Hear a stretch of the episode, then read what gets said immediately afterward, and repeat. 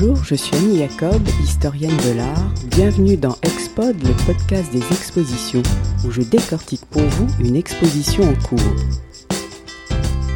Pour le dernier podcast de l'année, j'ai choisi de vous parler de Marc Rothko, présenté à la Fondation Louis Vuitton depuis le 18 octobre. Artiste incontournable de la scène artistique américaine du XXe siècle, associé à l'expressionnisme abstrait, Rothko se consacre dès le début de sa carrière à la dimension humaine, une façon pour lui de s'accomplir en tant qu'artiste. Pour comprendre le drame humain qui se joue dans ses peintures, la Fondation Louis Vuitton a réuni 117 œuvres des plus grandes institutions et collections privées. La mise en scène et les éclairages tamisés de certaines salles renforcent cette dramatisation à laquelle participe le spectateur. La rétrospective suit un parcours chronologique qui retrace l'ensemble de sa carrière depuis ses peintures figuratives jusqu'à son évolution vers l'abstraction. Né en 1903 à Dvinsk, dans l'Empire russe, aujourd'hui en Lettonie, Marcus Rodkovitch, issu d'une famille juive libérale et cultivée, après avoir étudié à l'école talmudique, quitte son pays natal à l'âge de 10 ans pour émigrer avec sa famille à Portland aux États-Unis. Brillant élève, il décroche une bourse à l'université de Yale. Malheureusement, à cause des nouvelles mesures sur l'immigration, et notamment concernant les étudiants juifs, la bourse lui est retirée dès la fin de la première année. Ainsi, à l'automne 1923, sans diplôme, il part pour New York. Rien ne le prédestine alors à devenir un artiste. En janvier 1924, un ami l'amène à l'Art Student League, une école d'art. Il raconte et puis un jour, je me suis retrouvé par hasard dans une classe d'art plastique pour y retrouver un ami qui suivait ses cours. Tous les étudiants étaient en train de dessiner des nus d'après modèle, et j'ai tout de suite su que ce serait désormais ma vie. C'est donc à partir d'un événement fortuit que Rothko décide d'être peintre. Il commence précisément sa formation en suivant les cours de nus d'après modèle auprès de George Bridgman. Puis, au printemps, il retourne à Portland et fréquente pendant quelques mois une compagnie de théâtre dirigée par Josephine Dillon, la première épouse de Clark Gable. Au début de l'année 1925, il rentre à New York. Il s'inscrit à l'American Laboratory Theatre, mais n'obtenant pas de bourse, il se rabat sur la New School of Design avant de retourner en octobre 1925 à l'Art Student League pour suivre les cours de Max Weber sur la nature morte. Il y reste jusqu'en mai 1926.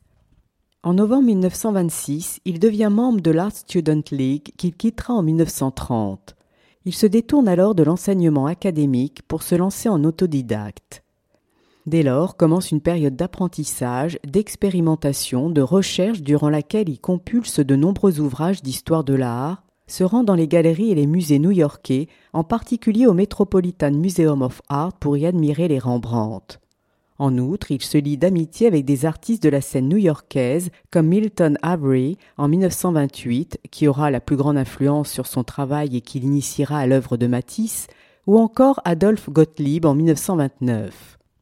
À la même époque, il commence à donner des cours de dessin à des enfants à la Center Academy du Brooklyn Jewish Center et le fera jusqu'en 1952. En 1938, il devient citoyen américain et deux ans plus tard, en 1940, Marcus Rothkovitch prend le nom de Marc Rothko. Pendant près de quinze ans, entre 1925 et 1940, Marc Rothko peint uniquement des tableaux figuratifs. Cette période est déterminante pour comprendre l'évolution de son vocabulaire formel. C'est avec des œuvres figuratives que s'ouvre d'ailleurs l'exposition qui lui est consacrée. Hormis quelques paysages et natures mortes, Marc Rothko peint essentiellement des nus, des portraits, des personnages anonymes, dans des scènes d'intérieur ou dans des vues urbaines, toujours présentées dans un cadrage resserré et travaillées suivant un vocabulaire expressionniste. Dans ces scènes d'intérieur, les personnages ne font rien de particulier, ils sont saisis dans un moment ordinaire, paisible et silencieux. Le décor est restreint afin de mettre en valeur les figures. Les corps sont généralement stylisés. Quant à la couleur, il emprunte à Milton Avery des couleurs pâles, opaques, voire ternes, contraste avec l'étrange luminosité qui se dégage de ces scènes d'intérieur. Rothko partage avec son ami Milton Avery un attrait pour le cinéma. Souvent, ils vont ensemble voir des films. Le tableau Movie Palace, peint entre 1934 et 1935, est un clin d'œil à cette passion commune. Dans sa représentation, Rothko ne s'intéresse pas au film, mais à la réaction des spectateurs, absorbés par la projection et plongés dans une semi-obscurité. Si l'écran n'est pas visible, il joue avec les reflets de la lumière sur les visages des spectateurs des deux premiers rangs, lesquels apparaissent avec plus ou moins de précision, alors que ceux du fond sont définis par des taches de couleur. Dans ces scènes urbaines, Marc Rothko aborde la figure humaine dans un nouveau contexte, celui de son rapport avec la ville. Il associe toujours la présence humaine à l'architecture, sans jamais réussir à trouver un équilibre entre les deux, l'architecture prenant constamment le dessus, si bien que les figures sont reléguées au second plan et semblent être écrasées, englouties par les édifices. Outre les scènes urbaines, Rothko est fasciné par le métro new-yorkais, dont il réalise une série de quinze toiles peintes entre 1935 et 1940. Elle marque une nouvelle étape dans la représentation de la figure humaine, présentée le plus souvent de profil, debout, distantes les unes des autres ou assises, sans qu'il n'y ait aucun échange, aucune communication, chacune étant absorbée dans ses pensées, comme si elle ne se voyait pas et que le temps était suspendu. Comme pour l'écran de cinéma, dans le métro il n'y a pas de métro, de nom de station de panneaux publicitaires. Rothko ne cherche pas à restituer l'atmosphère du métro new-yorkais, mais seulement à valoriser l'espace architectural, quais, rampes, colonnes, plafonds, qui sont autant de lignes verticales et horizontales pour construire la composition, où la figure humaine n'est plus qu'un prétexte. Certaines d'entre elles sont d'ailleurs réduites à l'essentiel, leur silhouette longiligne et déformée s'étire entre le sol et le plafond, le long des colonnes, comme dans Entitled Subway de 1937, ou à se confondre avec l'architecture qui domine dans Underground Fantasy vers 1940. Dans ces espaces clos, sombres et souterrains, un sentiment d'angoisse se manifeste. Les usagers, des anonymes, confinés et cernés semblent sur le point de disparaître, dilués dans les formes et les couleurs.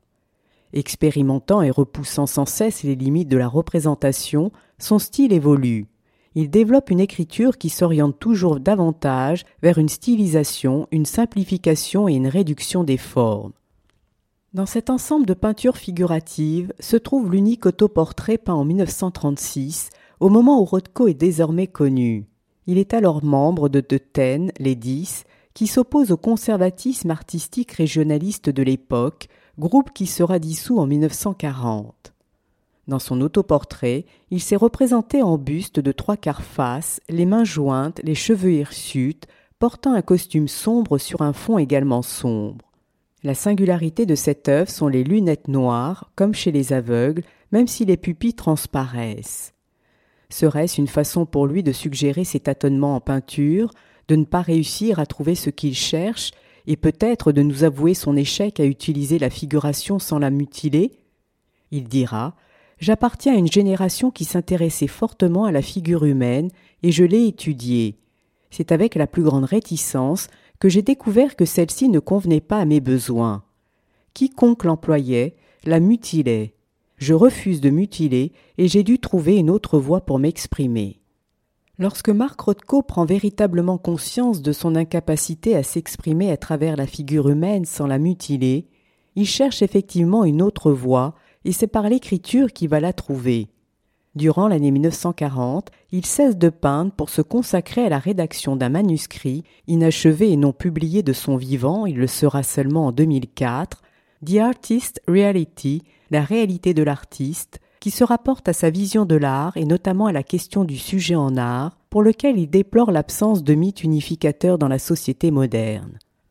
Quand il reprend ses pinceaux en 1941, le contexte international est dramatique avec l'entrée en guerre des États-Unis. Pour répondre à la barbarie, il s'éloigne du réalisme, les figures perdent de leur dimension strictement humaine. Il tente de développer un langage universel qui se fonde sur les mythologies antiques. La tragédie grecque offre un panel exceptionnel de déformation, de dédoublement, de démembrement, d'hybridation de la figure humaine il trouve l'inspiration de ces mythes dans Nietzsche, dont il est un grand lecteur, et notamment dans la naissance de la tragédie et dans le théâtre d'Eschyle, pour mettre au point des êtres qui ont perdu toute dimension humaine. The Omen of the Eagle, le présage de l'aigle, peint en 1942, en est un bel exemple. Il écrit Ici le thème dérive de la trilogie d'Agamemnon d'Eschyle. La peinture ne traite pas d'une anecdote particulière, mais plutôt de l'esprit du mythe, générique de tous les mythes à toutes les époques. Il implique un panthéisme dans lequel l'homme, l'oiseau, la bête et l'arbre, le connu autant que le connaissable, se mélangent en une seule idée tragique. Le présage ainsi annoncé dans le tableau est la guerre de Troie, qui fait écho au contexte tragique de l'époque. En choisissant des mythes particuliers, il souhaite se confronter à des thématiques plus universelles, porteuses de vérités humaines fondamentales, pour toucher plus facilement le spectateur en exprimant l'insupportable dureté du présent en termes intemporels. Par ailleurs, en introduisant des éléments biomorphiques dans ses œuvres, comme dans Sacrifice d'Iphigénie de 1942 ou dans Si Fantasy de 1946, il s'inspire des peintres surréalistes dont les principaux représentants exilés aux États-Unis pendant la guerre sont promus, comme lui, par Peggy Guggenheim dans sa galerie Art of This Century. Entre 1946 et 1949, la peinture de Mark Rothko est en pleine transition vers l'abstraction. Dès 1946, il commence par supprimer le cadre pour souligner l'immédiateté de son travail et ainsi permettre au spectateur de s'impliquer, d'être confronté directement au morceau de réalité qu'est la peinture. Il se met à peindre des œuvres dites multiformes où disparaissent les titres descriptifs pour privilégier la numérotation.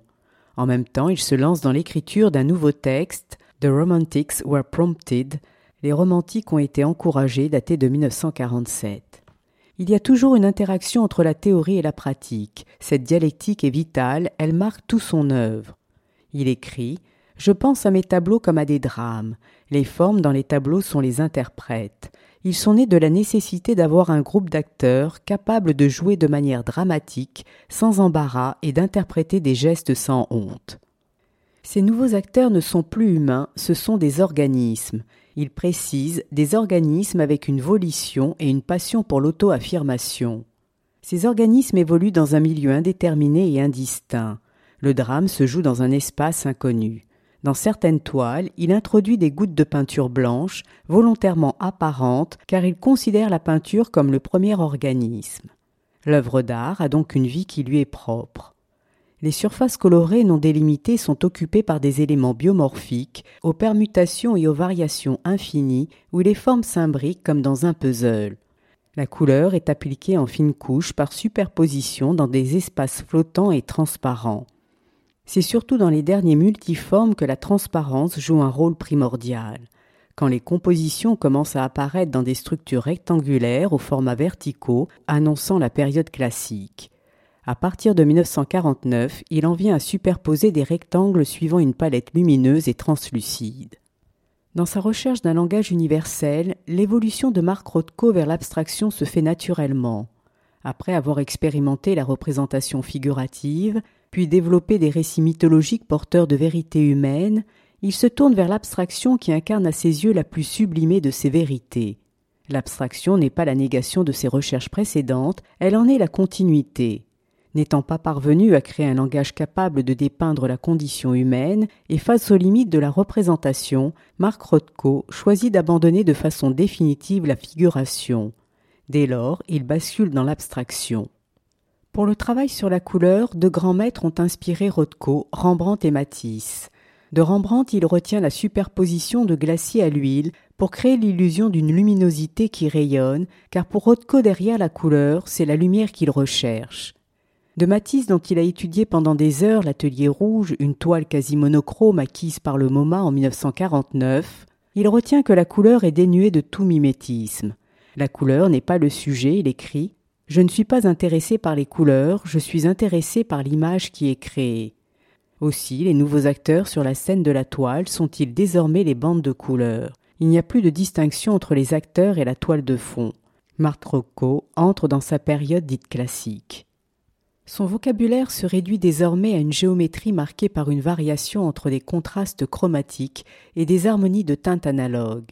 La couleur, le rythme et la forme ne font plus qu'un. Dans ces toiles classiques, les titres se réfèrent soit à une numérotation, soit indiquent les couleurs utilisées.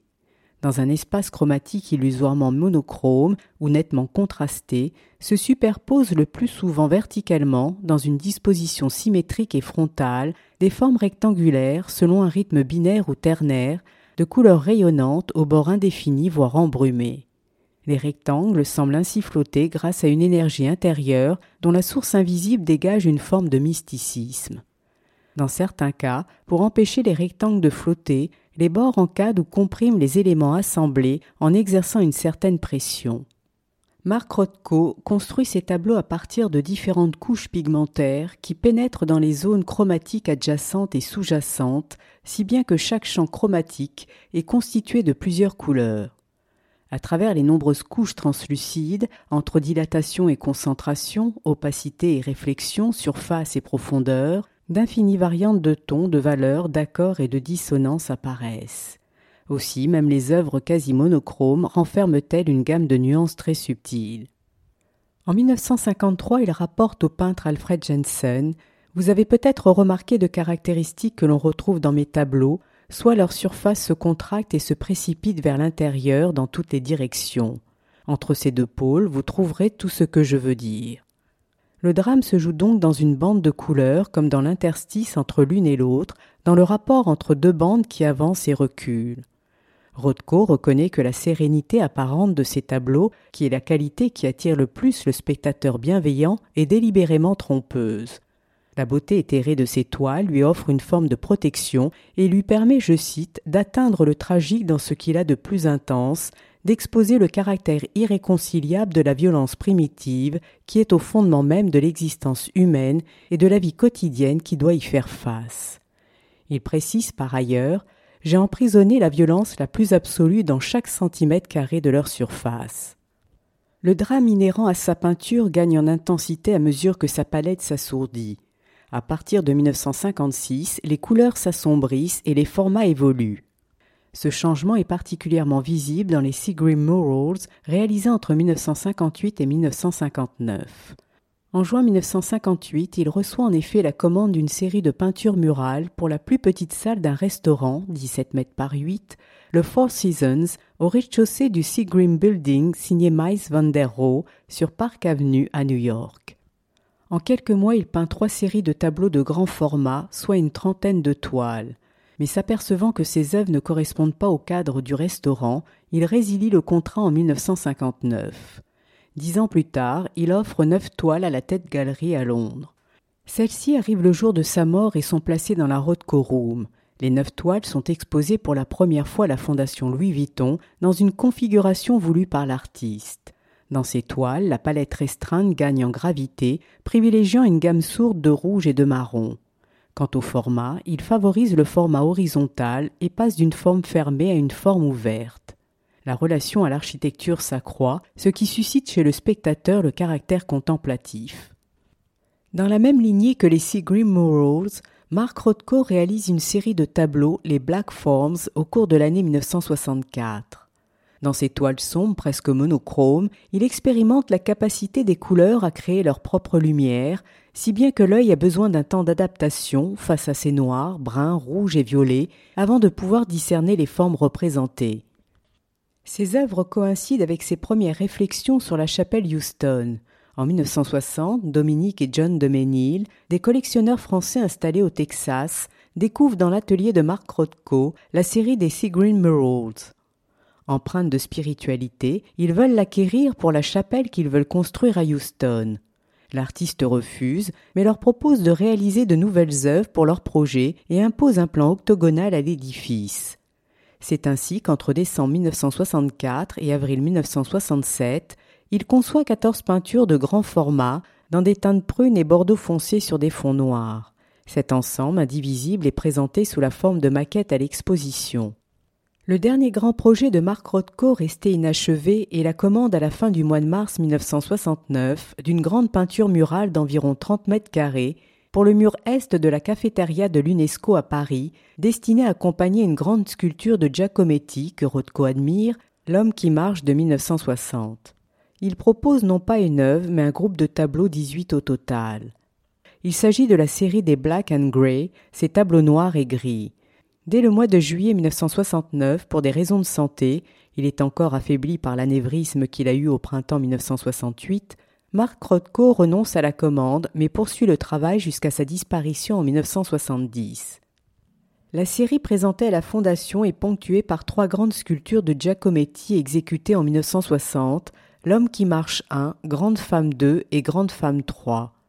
L'ensemble des peintures se développe en deux parties, entre obscurité et lumière, séparées par une ligne continue, un rectangle noir dans le champ supérieur et un rectangle gris dans le champ inférieur.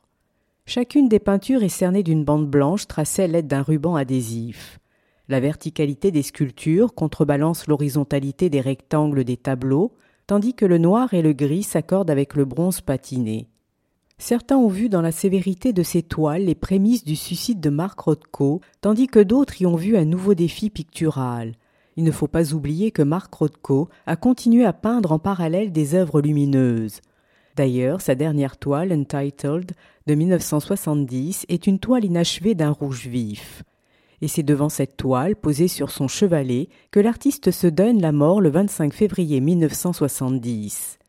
Il faut savoir que le rouge représentait pour lui la couleur de l'enfer, comme le jaune, le rose ou l'orange.